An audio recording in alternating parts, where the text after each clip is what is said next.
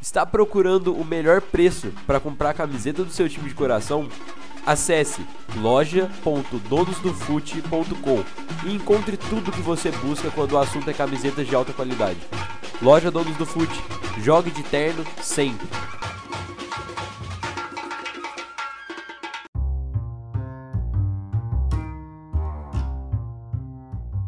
Dia, boa tarde, boa noite, torcedor tricolor, com o seu bloquinho e a sua caneta.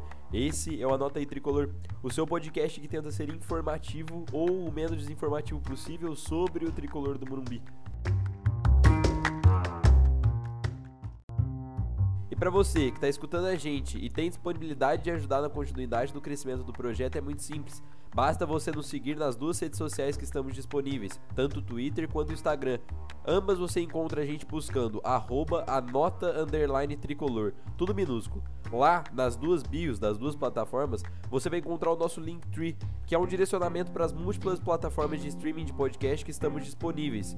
Você chegando lá, descobre qual, é, qual te traz a melhor experiência escutando o nosso conteúdo. Então é isso, fiquem aí com mais um episódio do Anota aí Tricolor. Valeu! Saudações tricolores, bem-vindos a mais um episódio do Anota aí Tricolor. Estamos aqui no nosso, se não me engano, episódio 19 para análise da partida entre São Paulo e Guarani dessa quarta-feira, dia 14, pela nona rodada, se não me engano, do Paulistão. É, a gente viu um jogo onde o elenco, na verdade, a equipe que foi titular era equipe reserva é, muitos garotos, é uma dinâmica completamente nova de equipe, até porque precisava ter essa rotatividade pelo calendário e até mesmo para testar né, o que a gente tem no banco de reserva. Então, por conta dessa questão, a gente decidiu, em comum acordo, fazer um episódio de análise. A gente vai fazer uma análise de jogador por jogador, a gente vai tomar até um tempo maior para analisar cada um deles. Falar, obviamente, das perspectivas gerais, mas focar principalmente na análise individual de cada um até porque acreditamos ser o mais importante dessa partida ser a rotatividade do elenco e ver o que, que as peças que entraram em campo podem render para a gente no futuro não tão distante. Então estou aqui com o Matheus mais uma vez, é, da casa, na nossa estrutura convencional. É, vou citar rapidamente os pré da partida, né, os pontos pré-jogo da partida. É, principalmente a questão do Miranda titular, né? A gente tem a volta do nosso xerife depois de 10 temporadas afastadas do Brasil.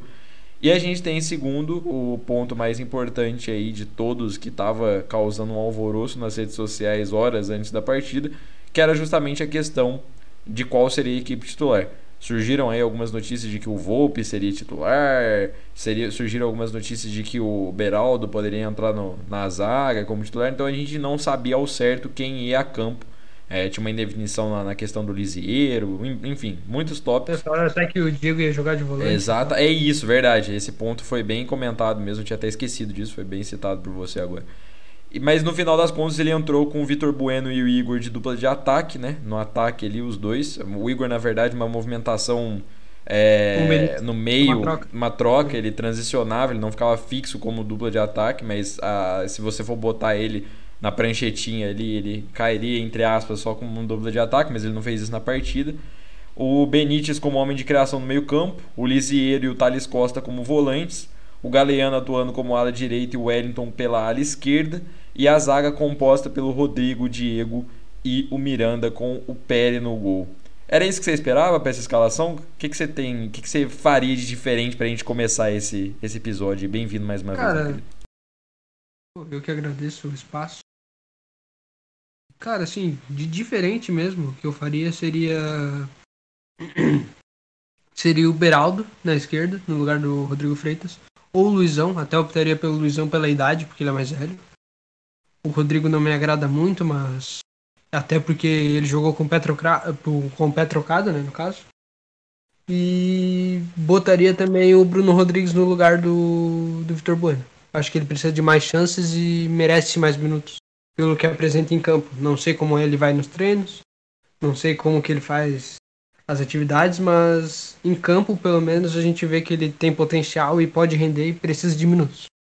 Cara, é isso que eu queria levantar muito ponto a respeito disso. É, eu coloquei até pra gente falar mais pro final e não nem tanto pro começo, mas eu queria só deixar registrado uma citação que eu vi no pré-jogo, assim que foi liberada a escalação, justamente a respeito do Bruno.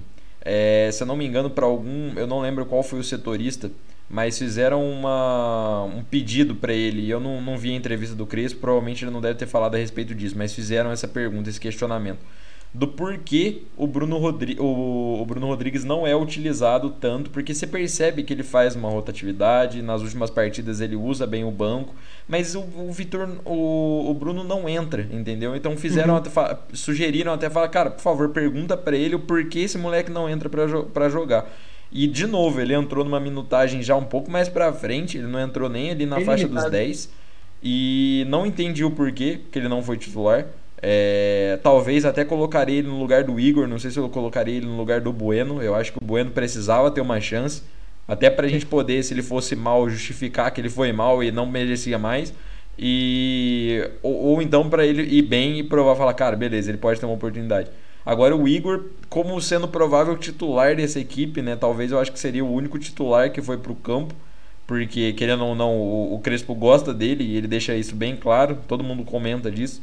Mas não sei. É, vamos deixar para debater um pouco essa questão do, do Bruno Rodrigues, até a entrada do Éder, depois que eu, que eu queria comentar como que ele muda a dinâmica do jogo. Mas enfim, vamos por ponto por ponto, que a gente tem bastante coisa para falar. Eu separei aqui pra gente começar pelo Diego Costa, cara. O Diego Costa, que é aquele zagueiro que muita gente pede para ser titular, a outra metade não entende por que ele não é titular. E eu acredito que nesse jogo, mesmo com uma, numera uma as estatísticas um pouco a seu favor, ele mostra o porquê que ele não é ainda titular, porque ele não é sólido. E a gente conversou isso no episódio anterior.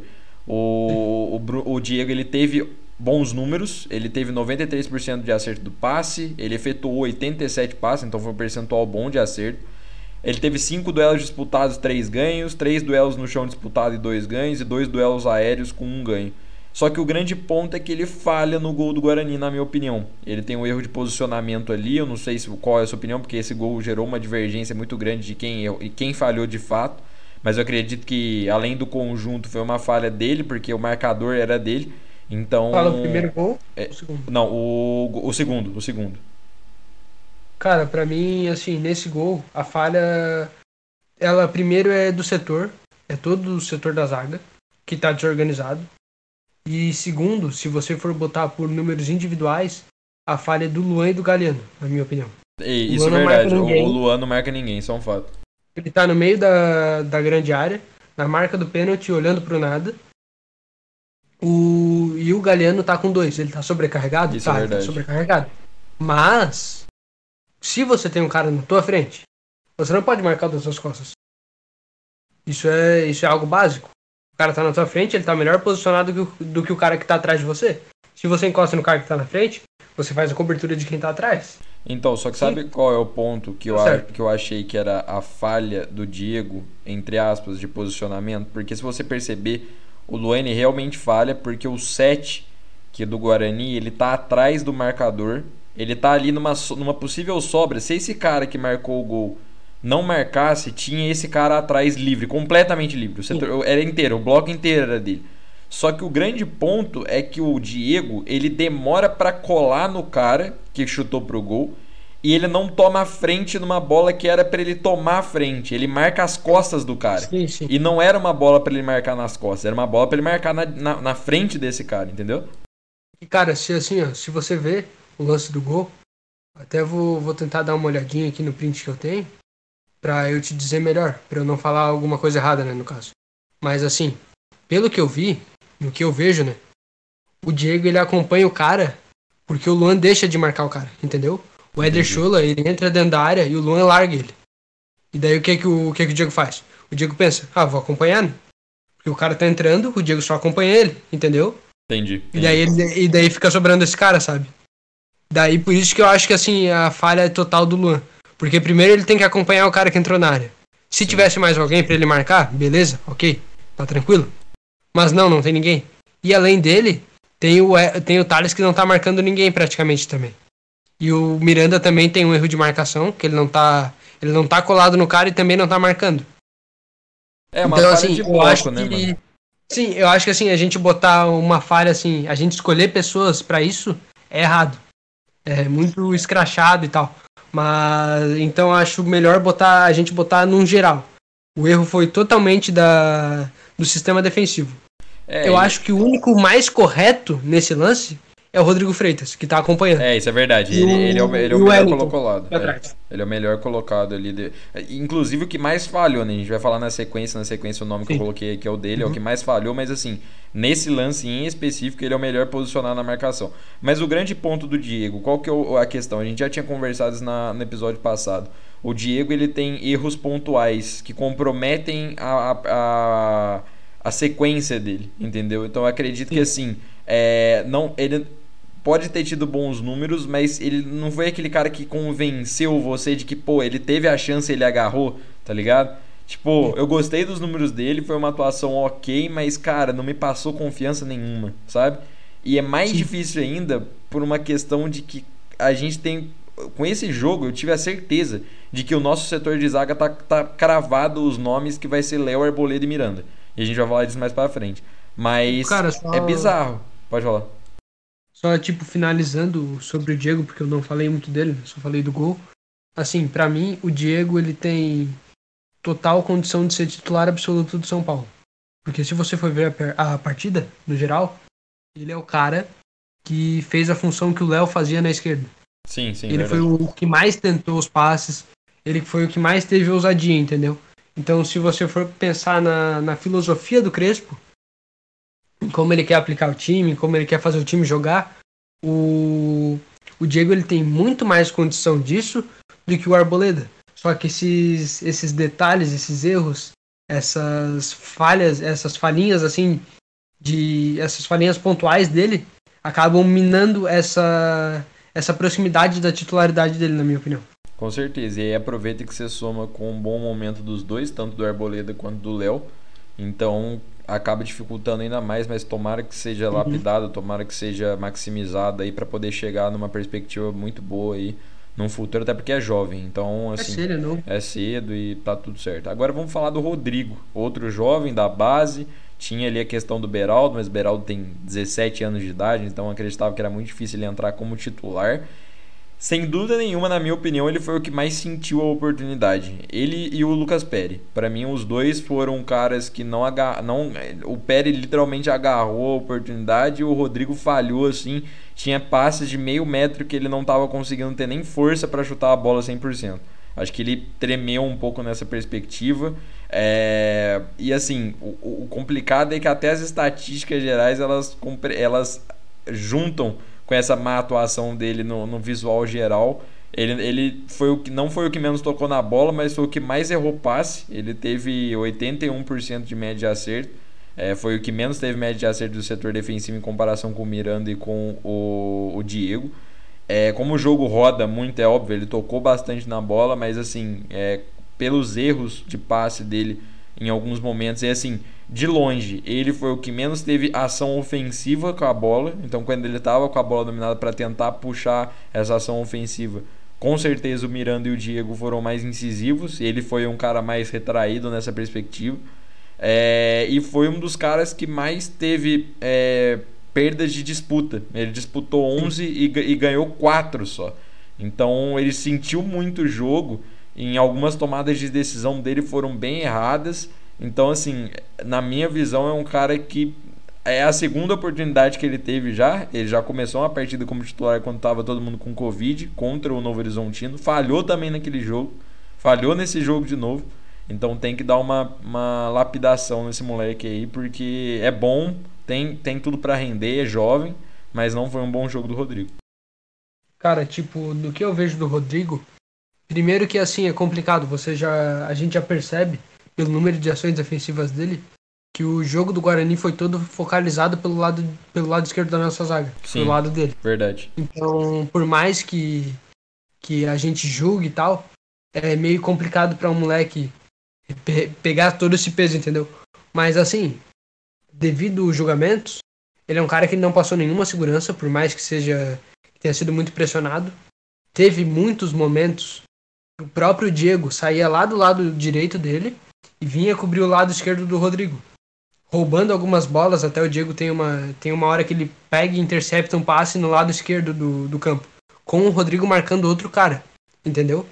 Então, tipo, É um cara que ele se mostra, ele se mostra inseguro, se mostra um cara que precisa de muito apoio do resto dos companheiros, além da porque ali pelo lado esquerdo tava ligeiro, ligeiro não tem tanto esse cacuete de, de marcar e tal, então foi um pouco mais sobrecarregado para ele. Então assim, ele não teve ousadia, não teve muita ousadia, não se mostrou muito muito qualificado em passe e também não passou segurança. Então acho que ele precisa de um tempinho de, de banco, precisa de um tempo de maturação maior, entendeu? E acho até que essa era, uma, era um momento melhor para botar o Luizão. Que ia receber uma chance naquela vez lá contra o Novo Horizontino, mas acabou pegando Covid também. Então, assim, acho que ele merecia esse, esse tempinho. Então, foi mais uma tentativa, foi mais uma chance para o Rodrigo, mas ele não soube aproveitar de novo. Né? Espero que no futuro ele esteja mais maduro e melhor. Com certeza. Eu acho que tem tudo para evoluir, até porque o setor ele tá bem servido de gente experiente, né? O Miranda voltando, acho que passa uma, uma credibilidade muito grande, obviamente. Mas vamos ver como é que vai se sair esse futuro do, do, do, do Rodrigo. É, ainda tem muito chão pela frente, é um moleque. E tem tudo para desenvolver bem aqui dentro. E cara, falar dele, do estreante da noite, do retorno do, do nosso grande Miranda. Cara, assim, é... o jo... eu achei dele, eu achei ele o melhor zagueiro do jogo, na minha opinião. Mesmo, assim, um pouco sem ritmo, deu para ver isso claro, principalmente no lance do gol. É um erro que ele talvez não cometeria normalmente, mas pela falta ali do ritmo, que estava sem jogar uma partida por bastante tempo, eu não tenho esse dado concreto, mas. Desde novembro. É, desde novembro. É ele o, o Éder. Ele e o Éder, e assim, o campeonato chinês também é outra característica, né? O, o jogo roda de uma outra forma, então assim, vários agravantes para essa situação, mas de, mesmo assim, foi o jogador da partida que mais tocou na bola, ele teve 98 toques, tendo uma média de 93% de acerto, além de disputar 4 duelos e vencer 3, disputar 4 duelos no chão e vencer os mesmos 3. Então assim, o jogo dele foi absurdo, o cara não cometeu uma falta, ele não sofreu um drible e assim, o mais o, o que mais me, me agrada, né, que na verdade não só a mim, mas provavelmente muito ao Crespo, ele tem muita ação ofensiva. Ele é um zagueiro que encaixa perfeitamente na mentalidade do que o Crespo pensa na transição do campo. Tanto é que você percebe que logo aos 3 minutos de jogo ele já lança uma bola em direção ao Vitor Bueno. Ele erra essa bola, uhum. na verdade o, o, zagueiro intercepta, mas você já percebe que é uma ação ofensiva que muito zagueiro no Brasil não tenta. Três minutos de jogo, o cara alça uma bola da, da, da grande área nossa pra grande área dos caras e o zagueiro intercepta, tipo, porque foi dois caras para marcar o, o, Bueno e cortaram a bola. Então, assim, é, você percebe na movimentação dele natural do campo que ele busca majoritariamente os toques para frente, entendeu? Tem uma imagem dele que é muito clara que ele percebe que a transição está demorando e ele começa a fazer o sinal de pro, pro meio, para os meio-campistas, para os volantes acompanharem. Ele manda puxar, ele faz um sinal com a mão assim de vem para receber a bola mais perto dele, entendeu? Então assim, Sim. ele é um cara com uma mentalidade diferente, uma mentalidade assim elevada, ele é um cara que tem tudo para destruir 100% aqui no Brasil. Ele foi, tipo, o outro dado dele que muito me agrada ele fez o lançamento que originou o terceiro gol. Ele estava na marca da grande área ali, ele lança a bola no meio-campo. O Éder ganha a disputa com o marcador do Guarani, sobra no pé do Galeano, o Galeano aciona o Vitor Bueno. Foram 10 lançamentos buscando o um ataque e ele acertou 5, a metade. Então, para mim, assim, foi monstruosa a atuação dele. Para um primeiro jogo, desde novembro sem atuar, tudo para dar errado, não para dar errado, tudo para dificultar o jogo dele, ele se impôs nessa perspectiva. Eu acho isso muito muito interessante para o futuro da zaga com ele. Cara, assim, o Miranda, ele é um cara completo. Né? A gente nem tem o que falar muito, é, é elogiar o Miranda chovendo molhado para mim. E tipo, a gente vai, tem gente que fala: "Ah, mas pô, o Éder tá desde novembro sem atuar, foi lá, fez gol". Pô, é totalmente diferente a situação de um atacante para um zagueiro. O zagueiro tem tempo de bola, a cobertura etc. E são pontos que se conquista com confiança e com tempo de jogo. Então, quanto mais tempo o Miranda tiver, melhor ele vai ser ainda do que ele desempenhou nesse jogo. Para mim, assim, a gente já vê total a diferença do, do que foi o Bruno Alves ali no meio e do que é o Miranda. Que é um cara que ele é incisivo, ele pega a bola, ele sabe o que ele vai fazer, ele não se aperta, Tem vários lances que vão dois, três atacantes em cima dele. Ele pega, bota uma bola no Diego, muito qualificada. Ele bota uma bola à frente. Tu falou desses, dessa estatística sobre passes longos. Na última partida, o Bruno Alves tentou seis e acertou quatro só. Por mais que eles, o Miranda tenha acertado um a mais, a gente percebe que as tentativas são maiores. Tentou muito mais. Ah, Sim, a gente percebe que o jeito de tentar jogar e a forma que melhora o time ofensivamente é muito melhor. E fora a segurança, o Miranda é um cara de 36 anos, totalmente seguro. Ele pega uma bola sabendo o que ele vai fazer, ele domina a bola já sabendo onde ele vai botar ela. Então, ele passa o sentimento de segurança e é o xerife. A gente chama ele de xerife e tem que chamar mesmo porque ele é um cara que, que toma conta do setor. Ele toma conta do lugar dele, toma conta do, dos, dos outros lugares, porque muitas vezes ele cobria o Diego, cobria o Rodrigo. E é um cara assim, multifunção na zaga, que vai ser muito bem utilizado pelo Crespo. E ainda mais jogando com a equipe titular mesmo, ele vai ser melhor ainda. Então, assim, o Miranda me agradou muito, teve muita gente batendo nele e eu acho errado fazer isso. É só o primeiro jogo depois de depois de uns seis meses por aí. E então ele tem tudo pra melhorar e melhorar o São Paulo, na minha opinião. É aquele negócio, tem muita gente que fala que goleiro parado é complicado pra voltar a jogar porque precisa de ritmo, tempo de bola e etc. Cara, zagueiro é a mesma coisa.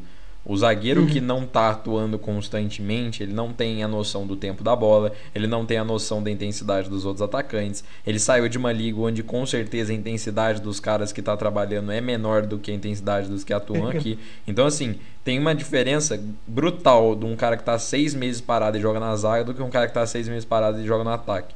Então, é, pra mim, o jogo do Miranda foi espetacular. É, mesmo ele tendo falhado, é, para mim que falhe agora e conserte e a, te- ganhe ritmo. O cara jogou os 90 minutos, pô. Ele tava seis meses parado e jogou os 90 minutos com 36 anos. O Éder jogou 30 e falou que parecia que ele tinha jogado 90. O Miranda jogou 90. Assim, redondo. Então, assim, pra mim, um baita jogo do Miranda. É, muitas é, qualidades é, pontuais do que os erros. Então, acredito que teve mais qualidade do que erro. Tem muito mais para se notar do que defeito. Então, é muito positivo. E agora, passando aqui pro Peri, cara. Peri que, infelizmente, na minha visão, ele não é sombra pro Volpe. E pra mim esse jogo foi uma das coisas que mais me doeu foi a atuação dele, porque eu que- queria muito que ele fechasse o gol. Eu queria que ele fosse a sombra pro Volpe, que ele fosse assim, fizesse uma atuação de gala e conseguisse mostrar que, cara, a gente tem uma perspectiva boa. Porque não tem muito o que comentar. Pra mim, no lance do. Primeiro que o Guarani pareceu que deixou pra treinar só escanteio, né? Porque o que os caras batiam de escanteio ali era pra prejudicar mesmo, era pra deixar o mais difícil possível. O primeiro tapa que ele dá no primeiro gol é devia ter dado um tapa mais forte, devia ter um controle maior. Logo na sequência sai mais um escanteio pros caras e de novo ele quase toma um gol ali bizarro, a gente quase sofre a Olha bola. É, a- quase um gol olímpico, a bola bate na trave e, e salva a nossa pele, porque ia ser 2 a 0 pros caras com 10 minutos de jogo. E ainda teve um outro lance que o cara tava na. Isso já no segundo tempo, o cara tava na meiuca da área ali. Ele de frente pro gol, ele bate fraco, ele, ele bate espalma no meio da área. E aí depois vem outro cara, ele dá a chance do cara que tava entrando na área do São Paulo cabecear a bola e ele pula pra pegar a bola de novo. Então acho que não passou segurança nenhuma pra gente no gol. Todo momento que tinha uma bola parada, principalmente escanteio, a gente já ficava achando que ia sair gol. Teve uma dificuldade absurda do São Paulo organizar isso, muito por conta de quem estava guardando as redes. E eu tava numa, numa conversa com o Fu, o Gabriel Fu, no show do intervalo da live dele que eu participei. Ele cita a respeito do Dennis Júnior, né? E você mesmo já conversou comigo a respeito dele, de ser um cara que tinha uma perspectiva melhor que o Peri. E agora a gente tá aí. Ele foi emprestado pro Bahia. E a gente tem o Peri no gol. E eu não sei o que, que você acha. O que, que, você, o que, que você opina a respeito dessa partida dele? Cara, pra mim o Pérez não fez nada de qualitativo. Ele não teve nada assim pra tu pontuar assim, ah não, isso aí ele acertou. Não, não teve. Teve de defesa, pelo que eu vi, o que eu vi do jogo. A única defesa dele é uma bola fraca que vai em cima dele, que ele encaixa e cai no chão. Só isso. A bola vem rolada pra ele, ele faz o, ele faz a cama e se joga no chão. É a única coisa que ele faz de bom no jogo. E assim, para um goleiro que já foi para Europa, para um cara que já tem anos de, de base, isso não pode acontecer. O cara que recebe uma chance é algo assim, não é plausível. As coisas que ele fez na partida. Saiu mal do gol, foi mal nos escanteios. Ah, beleza. A equipe do Guarani cobrava muito bem, tinha jogadas ensaiadas. O Alan Al é um excelente treinador de jogada ensaiada. Subiu o Cuiabá no passado. Mas assim, não se explica isso. Não se explica de jeito algum. E eu, eu antes desse jogo, já achava o Thiago Couto muito melhor do que o PR. Porque eu acho o Thiago com mais, com mais recurso, com mais reflexo. Eu prefiro ele. Mas pensei, né? Ah, é uma ótima oportunidade para o Lucas, porque ele já vem de Europa, já, já, te, já teve algumas tentativas, mas nunca teve um tempo de jogo bom. Então esse seria a grande chance dele e a gente viu que ele não aproveitou. Não sei se qual, como que tu vê isso, não sei se tu vê se cabe algum empréstimo ou coisa do tipo. Mas eu acho que o Thiago, o Thiago Couto e até o Leandro estão mais preparados do que ele para assumir a posição na falta do Thiago Volpe. Eu discordo um pouco a respeito só do Leandro, porque eu acho que o Leandro é muito novo ainda. Então, eu, eu acho que ele é uma joia muito preciosa. E ele precisa de. Ele precisa entrar assim na no ritmo do profissional, primeiro. Ele precisa ser integrado, isso ele precisa realmente. Precisa fazer um treinamento intensivo ali no, no profissional e aí com certeza ele cabe como em um jogo mais simples, um jogo mais tranquilo porque assim, deu para você perceber nitidamente que os caras cresciam muito mais do que eles já cresciam naturalmente em bola parada, porque eles sabiam que o goleiro nosso era inexperiente. Isso é óbvio. O time não é burro. Eles sabiam que o, que o cara aí que ia vir ali do outro lado tava numa insegurança absurda. Então eles souberam aproveitar disso. E o grande ponto, eu concordo totalmente a respeito das outras coisas que você colocou. Ele não agarrou a oportunidade, ele não fez sombra pro Volpe, ele não fez menção de fazer uma sombra. Esse que é o principal problema. Porque você percebe que tem uma deficiência escancarada ali, mesmo o cara estando há muito tempo integrado, o cara já foi emprestado pra, pra, lá na Europa, já teve um treinamento mais intensivo lá, voltou e, pô, ainda assim não consegui fazer uma boa, uma boa atuação contra o Guarani, tá ligado? Tipo, na minha visão, isso é muito triste, assim. Eu queria muito que ele fizesse alguma coisa, me surpreendesse porque é aquele negócio, né? Eu prefiro que o cara calhe a minha boca e agarre pra cacete do que tome os gols que ele tomou, entendeu? Pô, o cara foi lá pro, pro Crystal Palace. É, pô, não é qualquer. Não é pouca tem... merda, não, pô. O time que tem, que tem Guaita, o Guaita não era nem falado em lugar nenhum. Foi potencializado pela equipe do Crystal Palace, então, pô. Não, tu não pode dizer, ah, não, ele teve a chance, mas não jogou lá, por isso que ficou assim. Não. Teve, teve equipamento, teve treino. Então, e já tem anos que ele é que ele subiu pro profissional. Exatamente anos, cara. E assim, o Thiago para mim tá muito acima dele, tá muito à frente, por mais que seja mais novo e tal. E até isso que tu comentou sobre o Leandro de integrar de integrá-lo ao elenco. Precisa mesmo. O Gustavo Nepote é um excelente preparador de goleiros e tem tudo para dar um jeito e dar uma lapidada neles, entendeu? Então, o que, que eu acho que dá para fazer, sinceramente falando? É... Mas também eu esqueci, tem o Zete agora, né? Então... É verdade, verdade, verdade. Ah, o Zete vai fazer um trabalho espetacular com ele na base. Deixa ele lá mais um com ano certeza. com o Zete. Entendeu? Assim, a gente tá bem servido de preparador. Se ele ficar mais um ano trabalhando ali com o Zete, cara, ele vai ter contato com, com um dos maiores goleiros da história do São Paulo. Ele vai adquirir essa experiência ali, vai ser integrado com o profissional, vai treinar com um dos melhores preparadores que tem. E aí sim ele vai estar tá 100% lapidado e com certeza absoluta vai fazer uma baita sombra pro Volpe e assim espero do, do, do moleque. E partindo aqui agora para nossa volância que foi composta nessa partida pelo Lisieiro e pelo Thales, né? Começar pelo Lisieiro. Lisieiro que estava exatos 233 dias sem jogar pelo São Paulo, ele retorna depois de uma lesão. E na minha concepção mostrou uma partida bem ok. Não foi assim é, uma coisa de, de grande vislumbre, e ao mesmo tempo não foi uma coisa assim decepcionante como eu vi muita gente falando. Falando, ah, Liseiro não joga porra nenhuma, Liseiro não joga nada, não sei o que. Pra mim não foi isso. Ele fez boas inversões de jogo, ele deu bons toques, ele, ele teve uma dinâmica ok na partida. Ele disputou 59 minutos, foi substituído para a entrada do Luan, né, tentando dar uma sustentação defensiva, mesmo a gente tomando o terceiro gol depois da entrada do Luan. Ele não teve as estatísticas muito a seu favor, foram 86% de taxa de acerto de passe, com apenas 42 toques na bola, além de 6 duelos disputados e apenas um vencido. E aí que é o grande impasse. Qual que é a minha opinião a respeito do Lisieiro? E isso já não de agora, mas de antes. É, o Lisieiro, cara, para mim ele é um cara que joga bola. Ele é bom de bola. Isso não tem como negar. Nas apresentações que ele fez, que ele jogou bola 100% fisicamente, é, ele demonstra que ele joga bem. O grande ponto é que, ultimamente, nas últimas atuações dele, até de antes dele lesionar, ele demonstra ser um cara um pouco. Não sei qual é a palavra certa, mas é um cara que não tem uma intensidade tão grande você percebe uhum. uma diferença dele, é, por exemplo, pro Nestor, que é o titular da posição atualmente. O Nestor é um cara muito intenso na partida. Ele demonstra isso com garra, correndo, ele perde a bola, ele volta para recompor rápido pra cacete, ele tenta, ele busca, ele dá, dá carrinho, ele sabe, você percebe que é uma diferença notável do Liseiro, por exemplo, que perde uma bola e às vezes ele, sabe, você vê ele até ele reclamando no campo, mas não volta para recompor, não volta para tentar, não volta para dar aquele carrinho que vai arrancar. Óbvio, isso pode ter um contexto muito ligado até mesmo à lesão. Óbvio, pode ter. Por quê? Porque a lesão ela deixa o cara um pouco naquele cacuete de, pô, se eu correr demais, será que eu não vou estourar ali alguma coisa? Pô, se eu não der esse carrinho, será que eu não vou leso? Fica no subconsciente. Só que aí cai na grande questão que eu acho que o Lisieiro é um cara que merece uma atenção no lado psicológico. Ele é um cara que sofre com esse problema da lesão, é um cara que provavelmente tem algum problema externo, porque isso é representado até na questão da tatuagem, querendo ou não.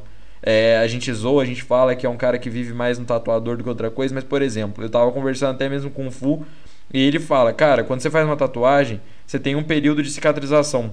Você fica com uma proteção, você fica com uma coisa, é, é, você não rende da, da mesma forma. E você tatuar o seu corpo inteiro praticamente, isso é uma marca, uma cicatriz, é uma coisa que você precisa ter um tempo ali de maturação, é um tempo de proteção, sabe? Isso tudo, todo esse contexto englobado, com certeza tem alguma coisa por trás provavelmente é muito relacionado à lesão. Ele deve ter alguma, alguma questão muito psicológica de trauma dessas lesões, de ficar longos períodos. O problema é que ele não machuca por uma semana, ele machuca por sete meses, ele perde uma temporada, entendeu? Então não sei qual, foi sua, qual é a sua opinião a respeito, primeiro, da partida do Lisieiro e segundo, a respeito dessa questão do, da, da intensidade dele na partida.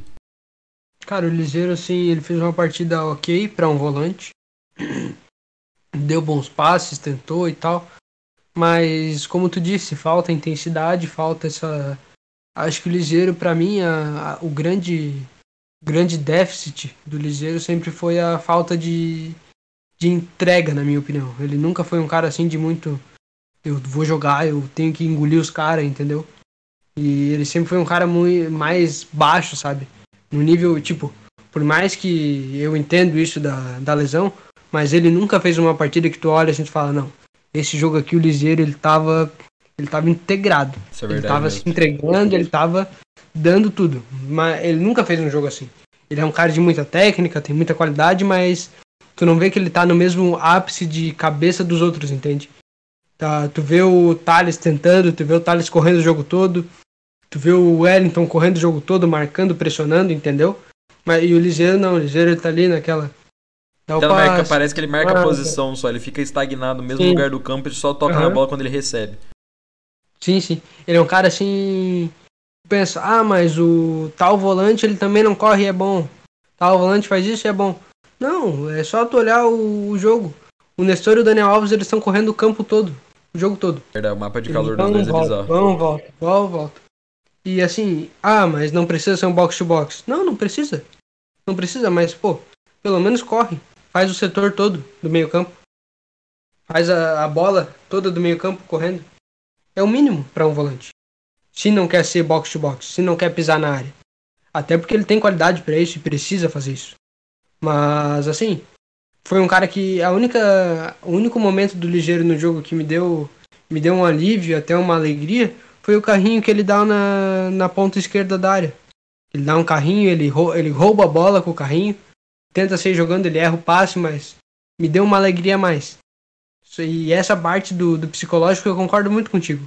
Até isso sobre as tatuagens pode ser até um jeito dele se expressar. Exatamente, exatamente. de estar indignado consigo mesmo, etc e tal. E assim, é um cara que ele acabou virando mais um um superstar do que um jogador de futebol. Esse é o grande ponto. Foi muito citado a respeito disso, porque aquele cara. Isso foi falado até pelo. É a frase do, do Fu, isso. Ele fala que parece que é aquele jogador que acha que já deu certo e não tem como mudar. Sim. Sabe? Tipo, já uhum. tá tudo certo, já tá tudo bem, já vingou. Só que, cara, não é muito bem assim que funciona a situação, não. Tipo, eu já tô. Eu já sou profissional. É, eu já sou profissional, já jogo no São Paulo, meu salário já é X, eu tô aqui na vida boa. E tipo, cara, eu posso ficar sete meses na DM, eu volto, eu vou jogar. Porque eu sou bom de bola. Sim, sim. Só que não é assim que as coisas funcionam, cara. Não é assim que as coisas funcionam.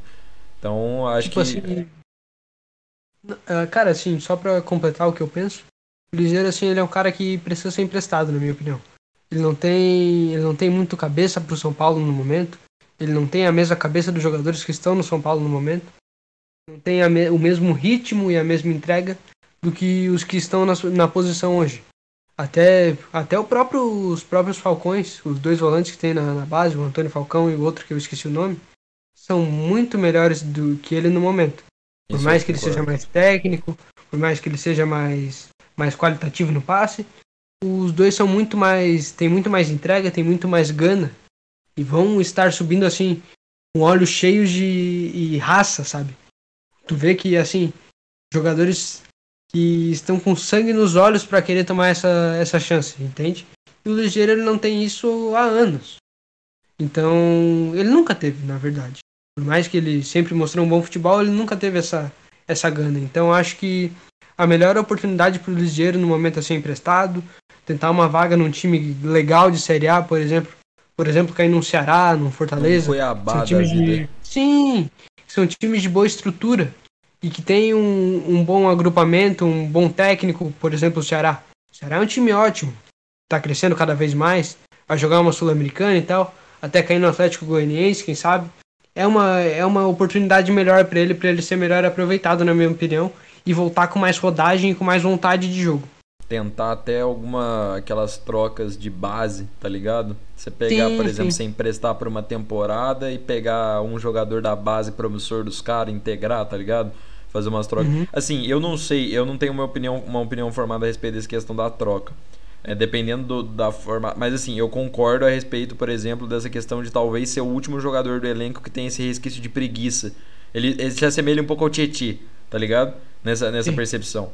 Então eu acredito que eu concordo muito nessa parte, em letra e número. Agora eu, eu não tenho certeza a respeito dessa questão da troca. Eu não sei como o Crespo pensa ele, por isso que eu não tenho certeza. Eu não sei qual é a opinião que ele tem. Eu nunca vi ninguém comentando a respeito da opinião que o Crespo tem a respeito dele. Mas se, por exemplo, um dia surgir uma notícia que fala, ah, Crespo não, não, não usa tanto ele, não pensa. Cara, aí sim já é, cara, empresta, joga para um time aí, tenta fazer um acordo bala e faz o moleque ganhar rodagem, faz o moleque ganhar uma raça, perceber que a vida não tá ganha. Eu acho que é bom eu tinha até cogitado, por exemplo, cara, joga ele num Vasco da vida, sabe? Sim, nem que seja um time, bom. nem que seja um time que, pô, tá na série B pra você ter certeza que a sua vida não tá ganha, entendeu? Para dar um choque de Sim. realidade e falar, cara, você vai jogar num time que o salário, às vezes, o, mês dura 90 dias. Você vai jogar num time que tá jogando ali no campo de terra. Você vai jogar num time que não vai jogar um campeonato internacional não vai jogar uma, um campeonato continental no caso. Então vai lá, joga um ano nesse time, faz vingar o seu futebol e volta para cá com raça.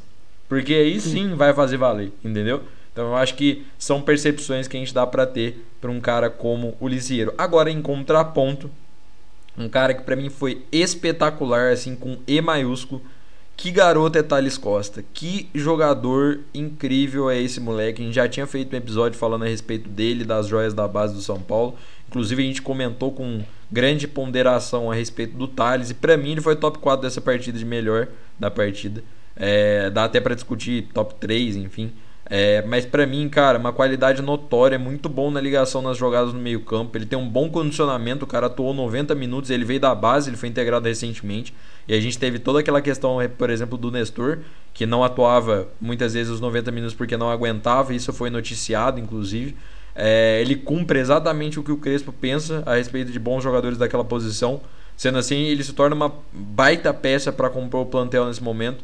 Acredito que para ser titular, como a gente está munido de boas peças, ele tem uma dificuldade maior, mas cara, uma entrada em segundo tempo para mudar o jogo, uma necessidade de ter um time reserva e não perder qualidade no meio-campo, o moleque é absurdo.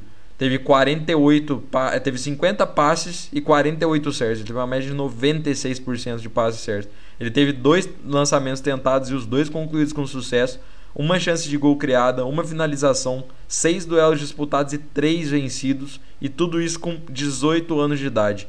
É uma tremenda joia da base do São Paulo, tem um futuro espetacular para mudar o rumo de muitas partidas. Ele tem muita presença, ele tem muito ímpeto ofensivo. Então são boas características aí que dá para dá para perceber que o moleque é bom de bola. E a gente já tinha citado no episódio que a gente fez a respeito das joias da base que ele era viciado em botar a bola no pé redonda nos caras. E a gente viu isso na partida. Você percebe em jogos, cara, busca no Google rápido Thales Costa lances na base. Você vai encontrar jogos dele rodando o jogo nesses lançamentos e botando a bola no pé do cara, redonda. Ou então esses passes que ele dá é, entre o meio-campo e o primeiro homem do ataque, ou seja ele o, o, o, o meio-campo de criação ou o próprio centroavante, ele bota a bola redonda no meio de muita gente. Ele fez isso na partida, na partida de ontem, se não me engano, no lance do Vitor Bueno, que o Vitor Bueno dá uma porrada na, na, na média distância da área ele, ele pega essa bola no meio campo e ele já dá o primeiro toque direto no Vitor Bueno com dois marcadores do Guarani ele marcando. Uhum. Então, assim, é, dá para perceber que é um baita jogador. Fez valer a oportunidade que ele teve. Eu queria saber sua opinião a respeito da partida do grande, do mágico Thales Costa. Cara, assim, para mim ele ele fez aquele papel que a gente já tinha comentado no jogo passado do Daniel, né, de, de fazer essa leva da bola do, do meio da zaga pro ataque, entendeu? E fez muito bem, fez com muita qualidade, fez com entrega e correndo o campo todo, se entregando, se doando ao time. E assim, a qualidade que ele tem é algo indiscutível, a gente não precisa nem dizer. E é um moleque que teve muita dificuldade na infância e ele se mostra, pelo menos na minha opinião, ele se mostra assim querendo no, querendo ficar no São Paulo, querendo estar no São Paulo. Tem algumas entrevistas dele que ele cita isso de de o São Paulo ser o meu sonho de carreira. Eu estar no São Paulo, jogar no São Paulo, é um dos meus maiores sonhos, é o meu plano A de carreira. Então, assim, é um moleque que vem com o sonho de, de ser jogador do tricolor, vem com essa, com essa entrega, com essa vontade, e ele só tem a integrar nesse, nesse meio campo, só tem a aumentar a qualidade, aumentar a competitividade pela posição. Então, eu vejo ele com muito bons olhos assim como o Crespo já, já disse que vê. Então, ele tem tudo, tudo, tudo, tudo para dar certo no São Paulo, para continuar indo para a seleção de base, para continuar melhorando e cada vez mais apto a assumir essa titularidade. Eu penso assim, né, pelo menos no que eu vejo de, de futebol daqui um, dois, três anos, com certeza o Daniel Alves vai se aposentar. Com certeza. Ou vai ir embora do São Paulo. Sim. sim. Daqui um, dois anos. Porque ele já tem 37, eu acho até, pelo menos na minha visão, ele vai fazer a Copa do ano de 2022 e... E vai sair de São Paulo, na minha visão. Sim. E vai sair ou vai acabar a carreira. Pode ir lá pro Bahia, encerrar e tal. Algo assim. E eu acho que o Thales, ele já vai ser o cara pronto. Ah, o Daniel saiu, beleza, o Thales tá aqui. Ele vai entrar, vai tomar conta da posição, vai fazer a... Vai fazer essa, essa função do Daniel com a mesma qualidade porque qualidade ele tem, ele é um grande jogador, na minha opinião. E ele já. E ele estar nesse elenco, com peças com, com experiência, com qualidade, é muito, muito, muito qualificado para ele.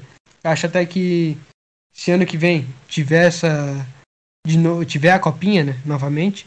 Ele tem que ir, porque até o, o Anthony, que já tinha subido, foi pra copinha, voltou melhor. Pode ser uma chance para ele voltar melhor do que ele já é, entendeu? Isso é verdade. Então, vamos ver como é que vai ser o decorrer do Thales. Vamos ver se ele vai ter disponibilidade de, disputar a posição com o William, com o Daniel, com o Nestor, com caras assim. E vai ser muito bom isso pra gente. Porque a gente vê que o nosso meio-campo, essas duas posições de, de volante, primeiro e segundo, estão muito bem servidas. Isso me deixa muito feliz. Muito bem Porque mesmo. a gente não tem. Ah, a gente não tem essa dúvida de, pô, quem é que é um pouquinho menos pior, entendeu? A gente tem a dúvida de, pô, quem que é o melhor ali. Tem essa, essa disputa cabeça a cabeça com, com Nestor e Luan. Tem o William que tá chegando para disputar nessa também. Daí na, pelo Daniel. Tem o Daniel ali, o, o Nestor podendo fazer essa função também, chegando um pouquinho mais por trás. O Thales Costa também querendo, entendeu? Então isso é muito bom. Isso faz o time crescer, faz o time melhorar e faz o time ser cada vez melhor. Eu concordo em tudo que você falou. Eu acho que assim o setor de meio campo de São Paulo está extremamente bem servido. É... essa questão do Daniel Alves é pontual que você falou. Ele é um cara que daqui a pouco ele vai sair. Então eu não vejo sinceramente o Daniel finalizando a carreira dele aqui no São Paulo. Eu acho que ele é um cara bem fominha, assim, sabe? Ele vai jogar a Copa, provavelmente. E ele jogando a Copa, ele vai voltar e vai sair para algum outro time. Não sei, provavelmente não Europa. É, dinheiro ele já tem o suficiente para não querer voltar e fazer pé de meia em lugar nenhum. Eu acredito que ele vá para algum outro time. É, não sei como é que não vejo ele aqui, ainda mais se ele ganhar alguma taça. Se ele ganhar alguma coisa aqui, ele já, já vai querer sair. Então, eu acho que tem é, precisa muito trabalhar bem o Thales para ele suprir essa ausência do Daniel Alves com maior qualidade possível. Óbvio, ele não vai conseguir chegar ao nível do Daniel Alves, que a gente está falando do Daniel Alves, mas ele vai conseguir com o tempo é, cumprir bem a função que é o que a gente precisa. E falando em meio campo, a gente entra na questão do nosso argentino predileto. Não, argentino predileto é o Crespo, nosso segundo argentino predileto, que é o Benítez. É, cara, eu queria pontuar uma coisa que eu vi aqui fazendo meus estudos a respeito da partida. Eu encontrei um dado muito legal é, e aí deixar os créditos ao ótimo trabalho do SPFC Tático no Twitter, é, onde eles falam do Benítez na função, com, em um termo argentino conhecido no meio do futebol, que é o enganche, o enganche argentino.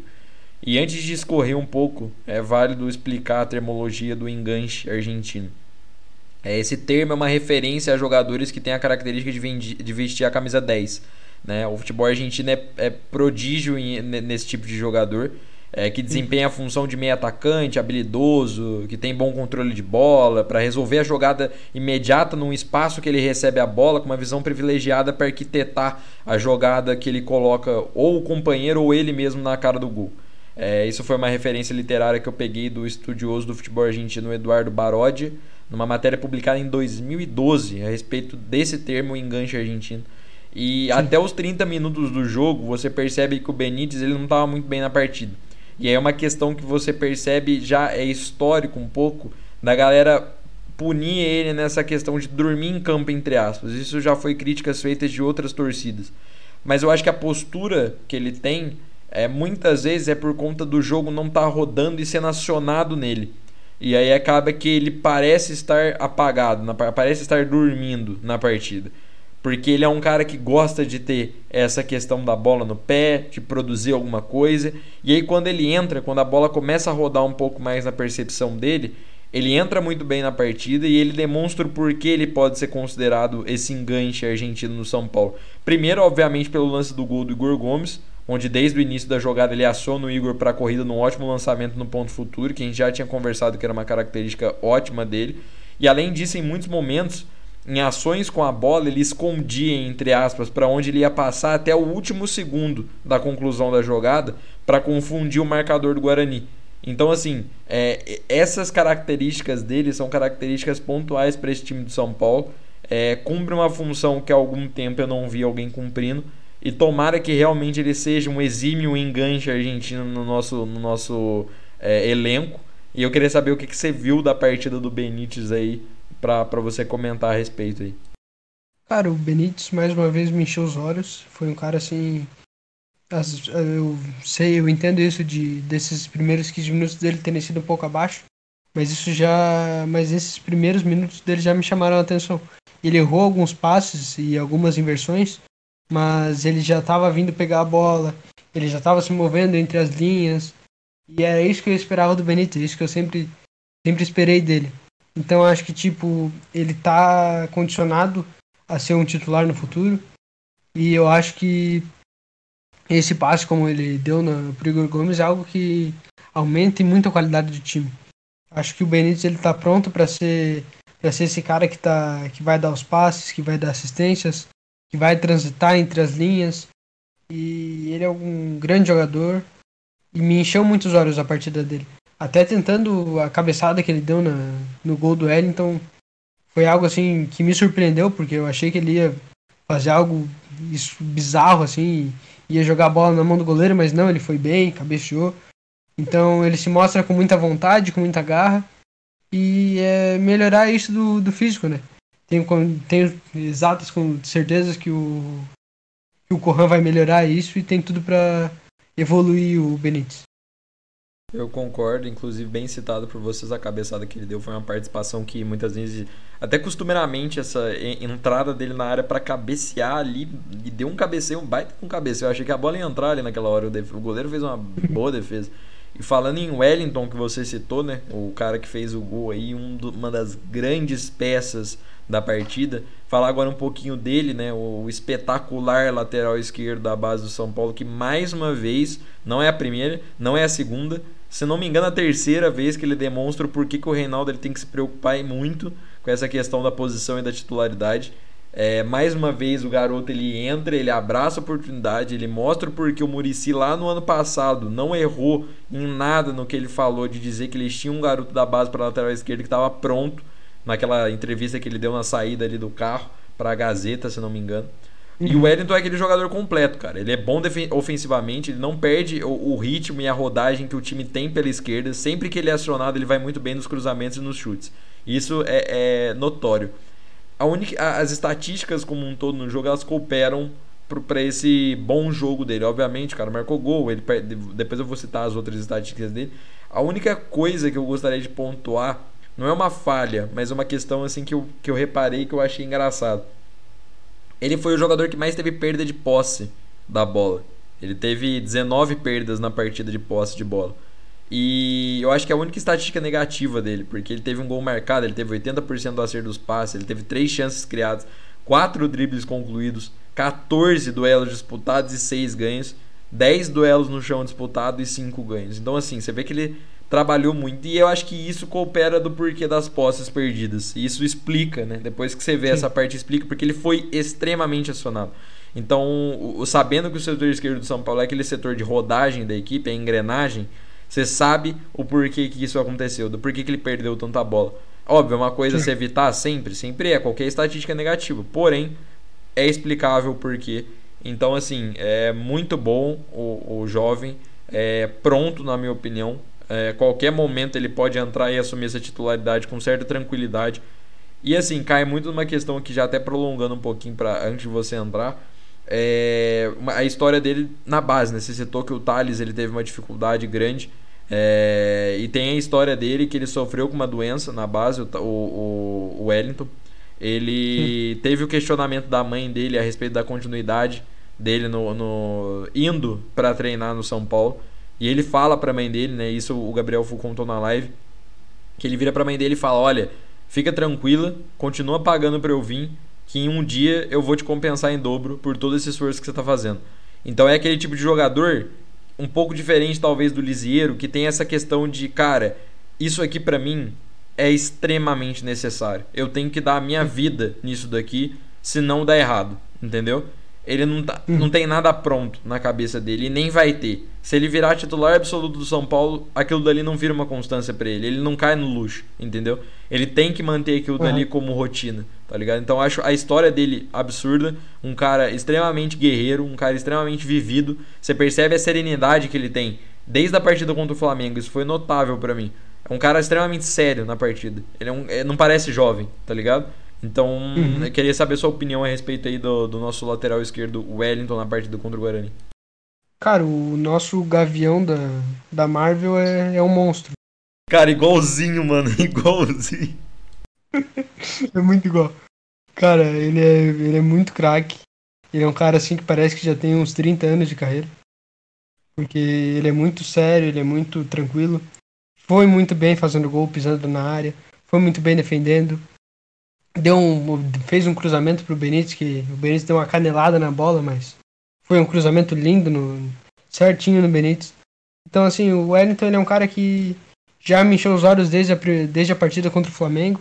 Ele tem tudo para melhorar o time, tudo para melhorar a concorrência pelo lado esquerdo e, e crescer cada vez mais. Ele é um cara que para mim já tá pronto totalmente, que tranquilamente se o Reinaldo cair de desempenho durante a temporada, se o Reinaldo se lesionar, ele é o cara que vai entrar, vai assumir e vai jogar muito bem no time. Então, assim, acho que ele tem potencial para ser um dos melhores do elenco. E para o futuro, né? Como você já falou sobre essas dificuldades dele, é um cara que tem brilho, né? Tem vontade de ganhar, tem vontade de estar cada vez melhor.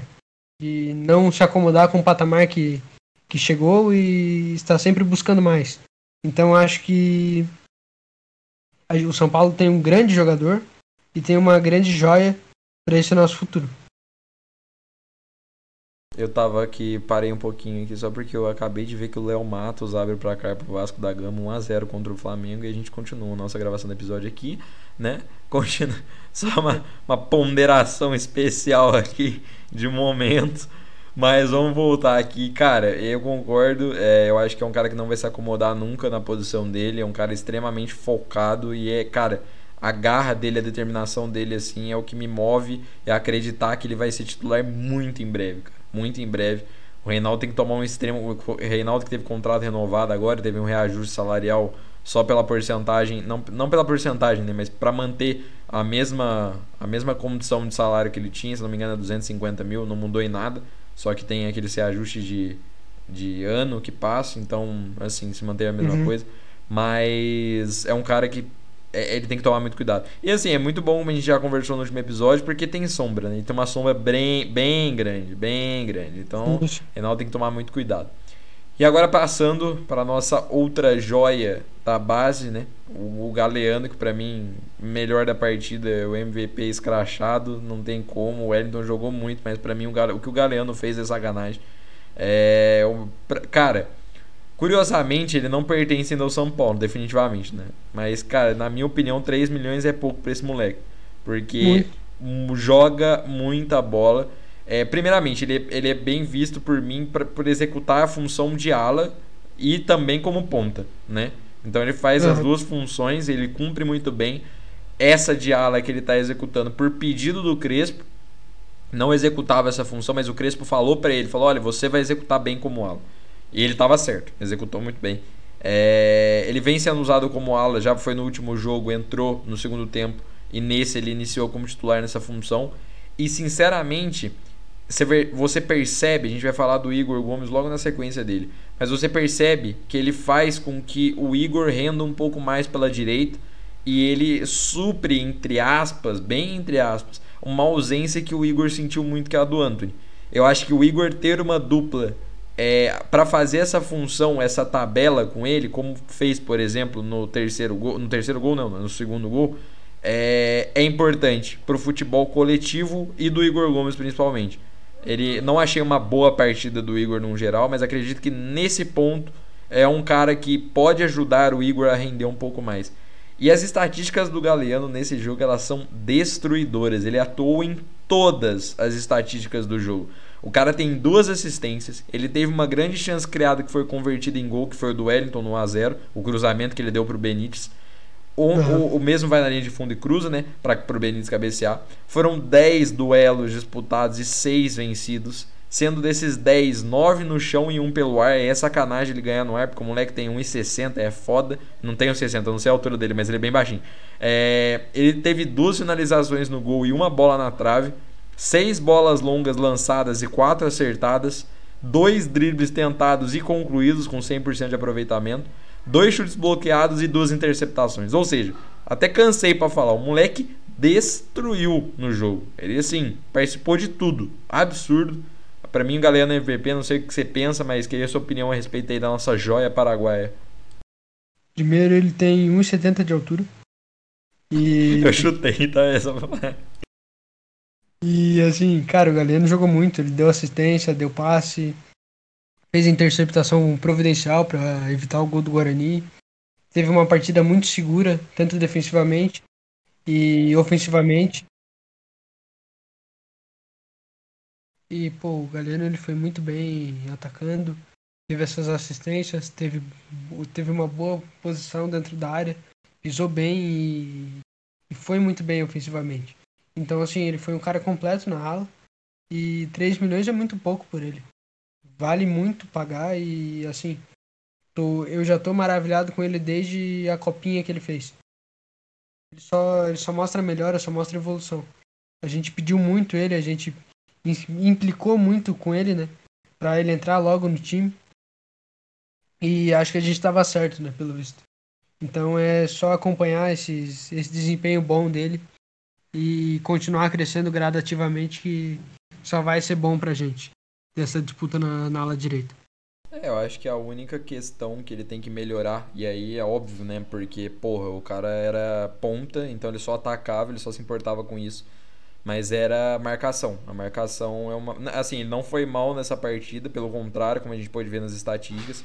Mas eu acredito que maximizar as, a, essas questões da marcação vai ser pontual para ele se tornar um ótimo ala. Quem sabe daqui a um tempo até mesmo lateral direito bem ofensivo.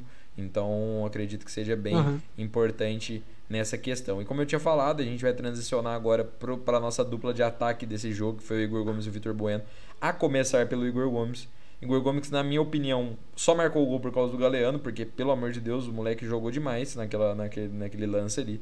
Ele. A, primeiro que, assim, vamos dar os créditos. O Vitor Bueno, na minha opinião, teve a tomada de decisão correta em segurar a bola um pouco, buscar o Lisieiro atrás, pro Lisieiro buscar o Galeano e aí sim enfiar não, não, ele. Não, não, foi o Não foi? Foi o Igor que deu o passo. Foi o Igor. Hã? É, o Igor recebeu a bola do Benítez na frente e não, deu passo sim, é, eu tô falando, ele segurou a bola. Então, eu falei o Igor, o Igor Gomes, pô. O Igor Gomes Não, segurou. Falou do Vitor? Falei Vitor? Uhum. Nem fudendo, eu juro por Deus que eu falei Igor. Falou do Vitor Bueno, cara. Puta enfim, a galera que vai estar escutando vai saber que eu falei certo. Porque eu lembro de ter falado, enfim, o Igor, tava querendo me referir ao Igor. O Igor ele segura a bola, toca pro Lisieiro, o Lisieiro toca pro Galeano, o Galeano enfia pra ele. Então acho que essa foi uma construção correta, só que assim, o gol, na minha opinião, é, sei lá, 70% do Galeano. Ele, ele, ele parte para cima do cara, ele busca o cruzamento, ele acha o Igor no meio da área. E o Igor, por pouquíssimo, não erra esse gol. Porque ele chuta a bola no ângulo, batidinho ali, mas dava para arriscar menos essa bola. Mas, mas assim, a gente releva. E na minha opinião, pra você ter uma ideia, o Igor, para completar esse não tão bom jogo dele, que foi coroado praticamente só pelo gol, ele, teve, ele foi um dos caras que menos teve ação do São Paulo, geral. Ele tocou 18 Sim. vezes na bola, ele teve em média 89% de acerto, ele ainda errou. Ele teve duas disputas de bola e não ganhou nenhuma. Ele não roçou nenhuma bola longa e ele ainda teve seis bolas perdidas. Ou seja, basicamente as estatísticas que você colocar do Igor vai estar zerado em 90% delas. E nas outras, se não for negativo, vai ser uma ou outra positiva. Então eu acho que, assim, não foi uma, uma, uma atuação boa dele, foi uma atuação coroada. E eu acho que o jogo dele vai muito de encontro com o Vitor Bueno na questão de, cara, o gol é para lavar a alma. E a gente espera demais da conta que na próxima partida que ele entre, ele realmente jogue. E aí sim, não tem mais a desculpa de, ah, não tô marcando gol faz um tempo, ah, pressão de não sei o que. Não, marcou. Eu acho que agora é virar a página e começar a apresentar um futebol mais intenso também, porque não consigo entender o porquê o Igor Gomes não tem atuação na partida em estatística, em números mais frios, de tentativas de desarme, tentativas de bolas longas. Sabe, buscar um pouco mais o jogo. Não sei o que você uhum. pensa, mas eu queria a sua opinião a respeito aí da partida do Igor Gomes. Cara, eu acho que assim, ele foi abaixo do que ele apresentou nos últimos jogos. Mesmo que nos outros jogos ele também não tenha tido essa participação maior. Acho que ele precisa disso também, assim como você. E, cara, eu acho que a partida dele mais abaixo do nível que ele demonstrou foi muito pela função que ele exerceu, né? Porque, pô, ele. Ele jogou mais à frente, ele jogou mais avançado, jogou de costas pro gol um pouco. Então isso acabou fazendo um déficit nessa, nessa qualidade dele de jogo. Mas o gol, para mim, ele foi muito bem, deu uma chapada na bola, botou em cima, fez bonito na batida. Mas totalmente crédito pro Galeano, que fez um ótimo cruzamento. Avançou com a bola, entrou dentro da área. Foi muito bem. E assim, é como tu disse, é para lavar a alma e voltar pro próximo jogo com 100% de foco, 100% de entrega e fazer um, uma boa partida contra o Palmeiras. Eu concordo e assim, tomara, eu não sei nem, sinceramente falando, não sei nem a respeito se ele vai ser titular da, da partida contra o, o Palmeiras. É, não tenho 100% de certeza. Na última partida ele já tem foi. jogado bastante. É, ele tem jogado bastante. Na última partida ele foi reserva. Ele entrou no jogo. Na, nos minutos ali, se não me engano, ele jogou 20 minutos a partida. Nessa ele jogou 59. Então, assim, bem numa rodagem maior. Não sei, a, a, acredito que será uma peça de entrada no segundo tempo. Mas não sei também na mesma intensidade se ele vai manter aquele meio-campo um pouco mais pesado com o Luan, com o Daniel Alves e com o Nestor. Não sei qual vai uhum. ser a uhum. dinâmica que ele vai adotar para essa partida. A gente sabe, tem a suposição da entrada do Éder como titular e a gente vai conversar dele na, nas ponderações finais ali que a gente tem. Falar só, por último, da última peça do jogo do Vitor Bueno, que surpreendentemente os números dele são medianos para bons no quesito geral. É, a chance que ele perdeu foi espetacular. É, assim, pelo amor do senhor amado, a, a, o foda é que ele perdeu uma chance batendo bizonhamente. Isso que é complicado. Ele não perde só a chance, ele perde de forma bizarra. Aquela, é, é aquela chance ali, a bola que ele alça é, é incrível ele ter perdido. É inacreditável o futebol clube. Mas como eu falei dos números, ele teve 16 toques na bola. Ele foi quase o mesmo número de toques do Vitor, só que a diferença é que ele errou um passe só. Ele teve 7 duelos disputados. Mesmo ele tendo vencido 3, ele disputou mais bola. Até porque ele estava na função de centroavante, então a disputa da bola ia ser mais constante, porque, porra, ele era o homem de referência do time. Seis foram uhum. no chão, onde ele ganhou metade, né? Três. E a outra foi no ar que ele perdeu. E aí, é óbvio, naquela função de tentar fazer o pivô, ele, ele não deu muito certo. Ele deu dois chutes no gol e um para fora. Foram três tentativas de drible e uma concluída. E uma grande chance criada. E que chance, né? Que ele perdeu, basicamente. E para fechar, ele tentou assar uma bola longa e conseguiu acertar. Ou seja, se você percebe, em números, pelo menos ele tentou. Acertar, aí a gente resolve depois. Mas tentar, ele tentou em algum momento. Óbvio, a posição que ele tá no jogo é uma posição que favorece mais esses números acontecerem. Diferentemente do Igor um pouco. Porém, o, o Igor também não está numa posição desfavorecida para tentar esses números. Então eu acho que em comparativos entre ele e o Igor, ambos marcando o gol e estando zerado nessa percepção de é, participação em números diretos, de alteração de placar, eu acho que a partida do Bueno foi até melhor do que a do Igor. Mesmo não sendo aquele negócio espetacular, mas como eu disse, foi mediano. Mediano para ok, sabe? Em números foi mediano para bom, num quesito geral foi mediano a partida dele. Se não fosse aquele gol perdido, ele se redime. E assim, o dele foi muito mais lavagem de alma. Você percebe que ele realmente fica assim. É, ele extravasa muito mais do que o Igor. E a função Sim. dele é realmente para marcar gol. Então é, uma, é mais complicado ficar bastante tempo sem marcar. E uma coisa que eu li que também eu concordo em partes, mas não, mas não descarto, é que ele foi um dos caras que mais sentiu a saída do Diniz no geral. Até porque o Diniz tentava ele na, na maioria das vezes. E a melhor fase dele também foi com o Diniz. Naquela época que ele estava voando num primeiro momento, uhum. é, foi com ele. Então eu acho que é um cara que sentiu pelo esquema que o Diniz pensava do jogo e encaixava com ele. Mas não sei como é que você pensa, como é que você visualiza a partida aí do nosso Vitor Bueno, morto Bueno, que nessa partida não foi tão morto. Mas como é que foi aí pra você a análise do Vitor Bueno nessa partida? Cara, eu sou um cara que eu sempre bati muito no Vitor Bueno porque ele nunca me agradou tanto. Mas hoje ele me agradou um pouco mais. Hoje não, né? Ontem. Me agradou um pouco mais pela, pela garra que demonstrou, pela vontade. E por sempre tentar buscar mais o jogo. Por ter feito gol. Achei ridículo o gol que ele perdeu, mas fez o gol com qualidade na saída do goleiro, bateu no canto. E assim, foi bem no jogo. Assim, o Vitor Bueno, ele, o que eu cobrava dele não era, não era nem tanto o ir bem, o jogar bem, o fazer uma boa atuação. Era mais algo assim de, de vontade, sabe? De entrega, de, de correr mais, de se doar mais. Eu sempre espero muito disso dos jogadores. E ele eu nunca via isso. E isso me fazia ficar muito desanimado com a entrada dele o que não aconteceu hoje. Me deixou um pouco alegre a, essa chance que ele teve e tal. E espero que ele continue evoluindo, continue com vontade e continue cada vez melhor, né, na minha visão. É, aquela questão, né? A gente sempre, a gente já falou bastante aqui no podcast, todos os ativos do clube a gente vai xingar, mas a gente espera que eles rendam alguma coisa pra gente, né? Porque senão fudeu foi tudo. Mas eu acho que a questão do Vitor Bueno é fundamento sabe? Eu acho que ele nessa nova função você percebe coisas ali escancaradas de cara que realmente não joga nessa posição. Mas, cara, tem uma característica dele que me agrada. Nas, é uma das poucas, mas que me agrada. Tem uns gols bizarros que ele faz, numas batidas de média distância ali, meio longe da área, que ele dá uns porrada, uns tiros uhum. pro gol. Ele fez esse gol, se não me engano, com o Binacional no jogo da volta. Sim. Cara, e ele tenta isso de novo nessa partida, e geralmente ele costuma pelo menos uma vez pela partida tentar. E a gente não tem não, muito não cara que bate pra, fo pra de fora da área, tá ligado? Uhum. E é um chute bom, não é aquele chute que vai na lua. Geralmente ele ou o goleiro pega ou a bola passa muito perto do gol. Então, assim, eu acho que é uma característica que complementa até nessa perspectiva nova que ele tá indo de função. E tomara que ele maximize as outras coisas e, e seja um reserva bom pra gente. Não vejo ele como Tomara. titular em nenhum momento, mas vejo ele como um bom reserva. Um cansaço ali do Éder, um cansaço do Luciano, é uma sobrecarga grande. É uma, uma boa amostra de que a gente pode ter um reserva em algum momento que consiga, vez ou outra, meter a bola na rede. Sim, sim. E passando. Acho Pode falar, pode falar.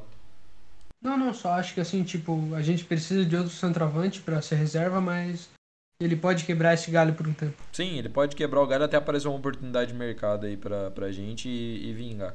É, bom, ponderações finais, quero citar apenas duas, né? A respeito do Bruno Rodrigues, que a gente conversou um pouco no começo do episódio, e mais principalmente do Éder. Que dinâmica que ele dá, né, cara? Quando ele entra na partida, a partida muda de figura, independente de quem ele tá com dupla. Ele pode estar com dupla no Pablo, no primeiro jogo que ele entrou, foi lá, meteu ele gol, mudou a dinâmica do ataque. No segundo jogo, dupla com o Luciano, foi lá, entrou, mudou a dinâmica, São Paulo marcou gol contra o RB Bragantino. Foi lá, agora esse jogo, entrou, fez dupla com o Vitor Bueno, o Vitor Bueno rendeu mais, marcou gol no final ali com participação que ele teve. Cara, é incrível como esse cara joga bola, né? O que, que você achou da primeiro, da atuação dele e segundo, da entrada dele dessa mudança de dinâmica no geral no São Paulo e provavelmente da atuação dele como titular na sexta-feira. Cara, eu espero muito que ele seja titular porque ele tem tudo pra jogar muito entre, entre a zaga do, do Palmeiras. Tem muito pra movimentar bem, assim como ele já movimenta. E assim, ele é um cara que sabe se movimentar, sabe sair da área, tem presença de área. É um cara completo pro ataque. Ele joga muito e cada vez mais, quanto mais preparado assim, ele é um cara que ele muda o time porque essa movimentação dele agrega muito. Ele sabe sair da área, ele é, ele é totalmente completo. Então, agrega pra quem tá jogando do lado, agrega para pro elenco todo e o Éder é um cara que eu apoio desde o começo, desde a contratação e só me alegra de ver ele em campo.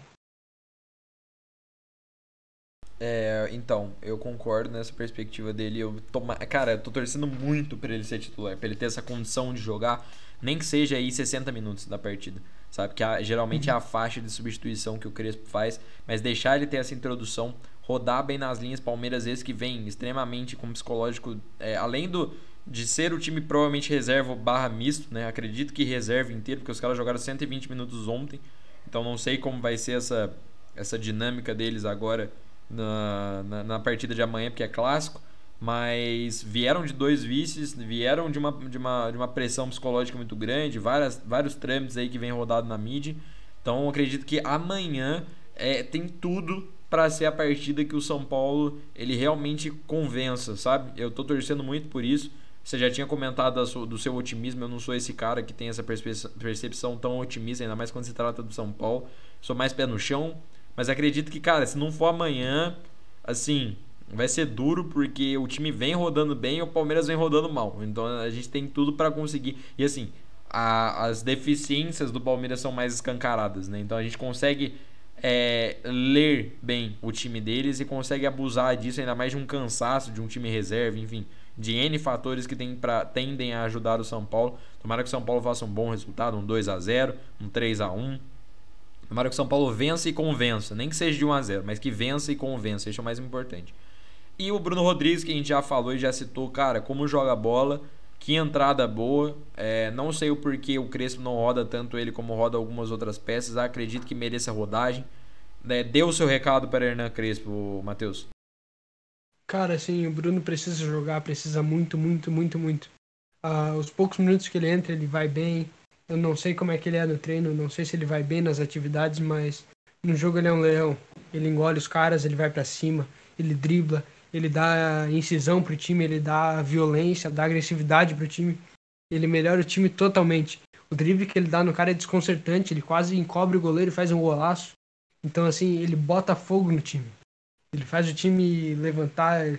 E assim, ele é um cara, ele é esse cara de que se tivesse a torcida no estádio, ele ia entrar, a torcida ia levantar junto, e ele ia dar o drible, a torcida ia engolir o, o time dos caras junto, e assim, é algo que me agrada, é algo que me alegra ver o Bruno Rodrigues entrar e jogar a, e jogar bola.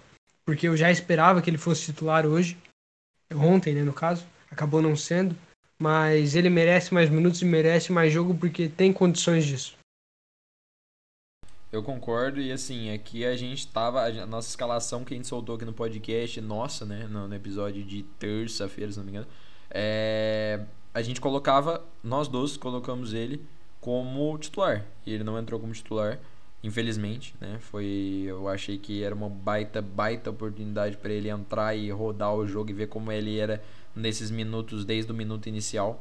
Porque era até fazendo um parênteses aí, por, por exemplo, o Rojas. O Rojas não foi bem nas duas partidas que ele iniciou jogando nessa função de segundo atacante. Então, como seria Bruno Rodrigues nessa função? Como seria ele é, explorando ali a marcação, puxando para dentro para tentar esse drible? Então, gostaria muito de ver. Infelizmente, não vimos, mas vimos o potencial dele no final do jogo. Então é isso. É, a gente finaliza por aqui nossas opiniões, a nossa análise. Esse foi um episódio um tanto mais extenso por conta justamente de que analisamos jogador por, por, por jogador, acontecimento por acontecimento. É, era válido, o jogo pedia isso, porque são nossas joias, são nossos reservas. É, para demonstrar que o plantel do São Paulo para a temporada está mais munido do que o ano passado. Não tem desculpa agora de falar que, por exemplo, não temos peças de reposição para jogos importantes. Vamos entrar numa maratona maluca. Pelo que eu estava vendo, se o São Paulo classificar para as quartas de final, que provavelmente vai classificar, tá com 16 pontos, 17 pontos, sei lá quanto está na tabela do Paulista, mas provavelmente vai classificar. É, a gente entra numa noção de jogo misturado com Libertadores assim maluco e é só jogo decisivo porque Libertadores já é por si só e quartas de final, semifinal e final de Paulista também nem se fala, ainda mais o São Paulo tratando como Copa do Mundo. Então vamos ver como será. Nosso podcast estará aqui produzindo sempre melhor conteúdo. Teremos algumas novidades para Libertadores da América. Aguardem, semana que vem começa La Glória Eterna. Esperamos aí a presença de vocês para os próximos episódios. Amanhã tem jogo. Fiquem agora com as nossas considerações finais. Muito obrigado, Matheus, mais uma vez pela participação de sempre. Estaremos aqui no sábado, mas a gente vai explicar isso melhor nas considerações. E é, é isso. Fiquem agora então com o nosso último bloco do podcast. E é nóis, um abraço, falou. Vamos pra cima do Guarani da capital. Guarani da capital, falou, forte abraço. É 3x1 São Paulo amanhã, tá? É nóis.